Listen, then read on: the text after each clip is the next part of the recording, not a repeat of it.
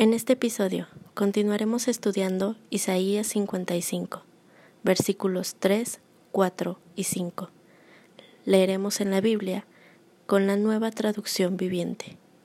Versículo 3.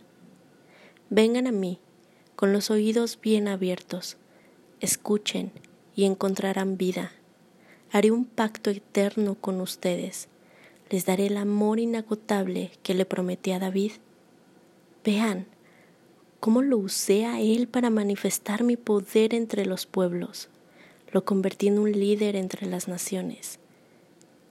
Tú también darás órdenes a naciones que no conoces, y pueblos desconocidos vendrán corriendo a obedecerte, porque yo, el Señor tu Dios, el Santo de Israel, te hice glorioso. Antes que pensemos que en el versículo 5 Dios nos está autorizando para ordenar y que nos tengan miedo, repasemos los versículos poco a poco. Reconozcamos los atributos que Dios muestra de sí mismo en estos versículos. Encontrarán vida. Esto quiere decir que es dador de vida terrenal y espiritual. haré un pacto eterno.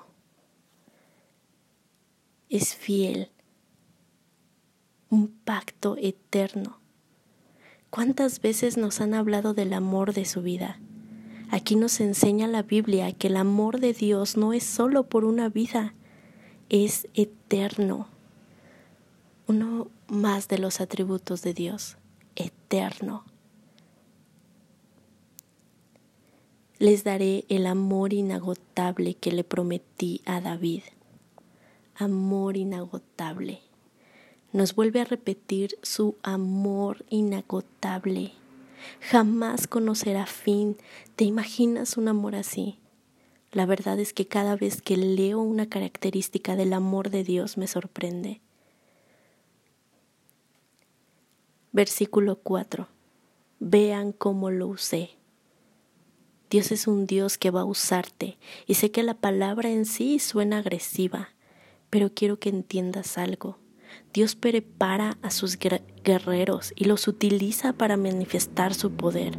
Por eso es que cuando Dios comienza a usarnos, tenemos talentos que jamás pensábamos que teníamos o que ni siquiera sabíamos que existían esos talentos en nosotros esos talentos los perfecciona y los va haciendo poco a poco mejor. Lo convertí en un líder entre las naciones.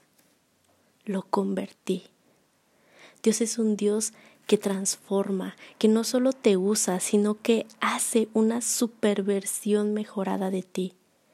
Una vez que reconocemos lo que es Dios, y puede hacer, podremos saber en qué se relaciona con su Hijo.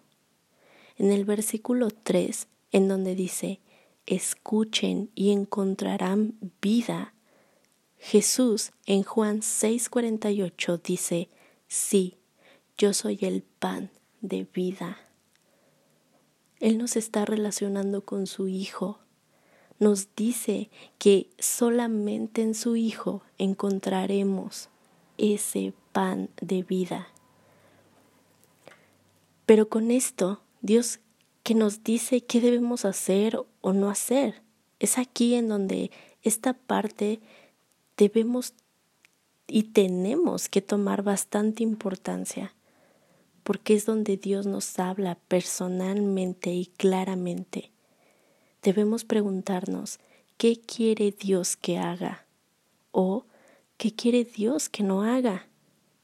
En mi caso, podría decirles que Dios me dice en el versículo 3, vengan a mí, ven, ven a mí, dispuesta a escucharme, porque si lo escucho atentamente, Él, solo Él y su Hijo puede darme vida, dispuesta ¿Cuántas veces hemos practicado eh, o estar platicando con alguien y nos damos cuenta que no están escuchándonos.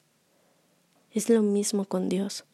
Cuando Él nos dice escúchame, es como si dijera necesito toda tu atención en mí, porque sé que si no tienes tus oídos bien abiertos a escuchar el mensaje que tengo para ti, no llegará a tu corazón. Porque en el versículo 5 dice, darás órdenes, vendrán pueblos a ti, te hice glorioso. ¿Qué parte es la que sobresale? Yo, el Señor, tu Dios, el Santo de Israel, te hice. Antes de que nos exaltemos, recordemos que Dios, solo Él, es capaz de darnos y convertirnos en dignos de algo. Sin Él no tenemos ni somos nada. ¿Qué esperanza nos deja todo esto? Aparte del amor que Dios nos muestra en cada palabra en el versículo 3, lo dice todo. Haré un pacto eterno. Sabemos que Dios, que nuestro Dios es un Dios que pacta, que compromete y que sus pactos son para siempre. Puedo recordar cuántas promesas incumplidas me dijeron, cuántos corazones rotos me dejaron, pero Dios nunca ha roto sus promesas, nunca me ha roto el corazón.